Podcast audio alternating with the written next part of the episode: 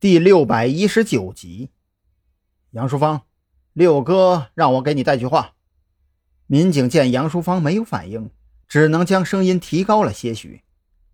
六哥，杨淑芳顿时从恍惚中惊醒，但是他心底还有些迟疑。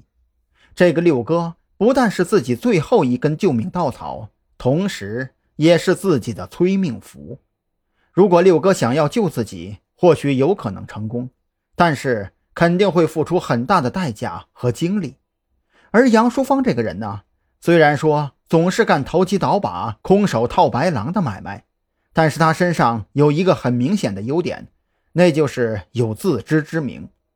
杨淑芳非常清楚，对于六哥而言，身边最不缺的就是女人，所以刚被抓的时候，他就已经断定，六哥不可能为了自己这么个可有可无的角色。而多费心力展开营救，同时自己知道的又太多了。如果六哥对自己动了杀机，那可就……六哥准备救你，但是需要你自己聪明点民警看了一眼手表，距离押解杨淑芳前往看守所的时间已经快到了，他只能加快语速，长话短说：“等一会儿，押解车会突然停下。”你一定要配合我们，千万不要乱来。六哥会派车送我们去安全的地方，你明白我的意思吗？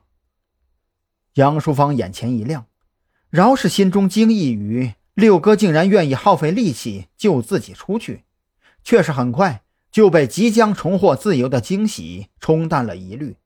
他重重的点头，表示自己明白了。看着民警转身离开，两眼再次泛起金光。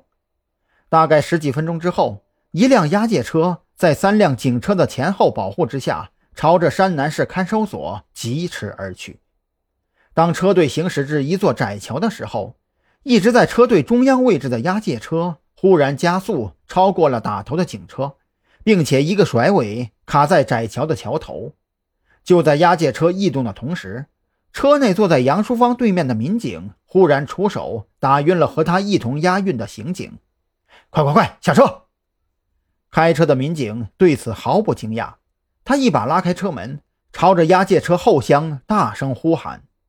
杨淑芳还在愣神的时候，就被一名民警拽下了车，钻进急速驶来、停在旁边的面包车中。砰砰！负责押解的刑警们纷纷开枪射击，奈何那辆面包车经过改装，轮胎处覆盖有一层钢制的板裙。子弹打在上边，只能冒出火星，根本无法对轮胎造成任何损伤。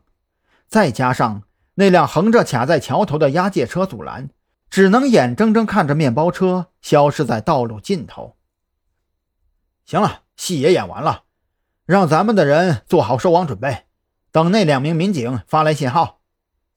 孔森坐在指挥车里，气定神闲。他现在是越来越喜欢跟赵军打交道了。之前当了半辈子刑警，却从来没有像今天这样舒爽过。若是论起给犯罪分子挖坑的本事，他觉得赵军是自己见过的最厉害的。都准备好了，就等那两名民警的定位信息。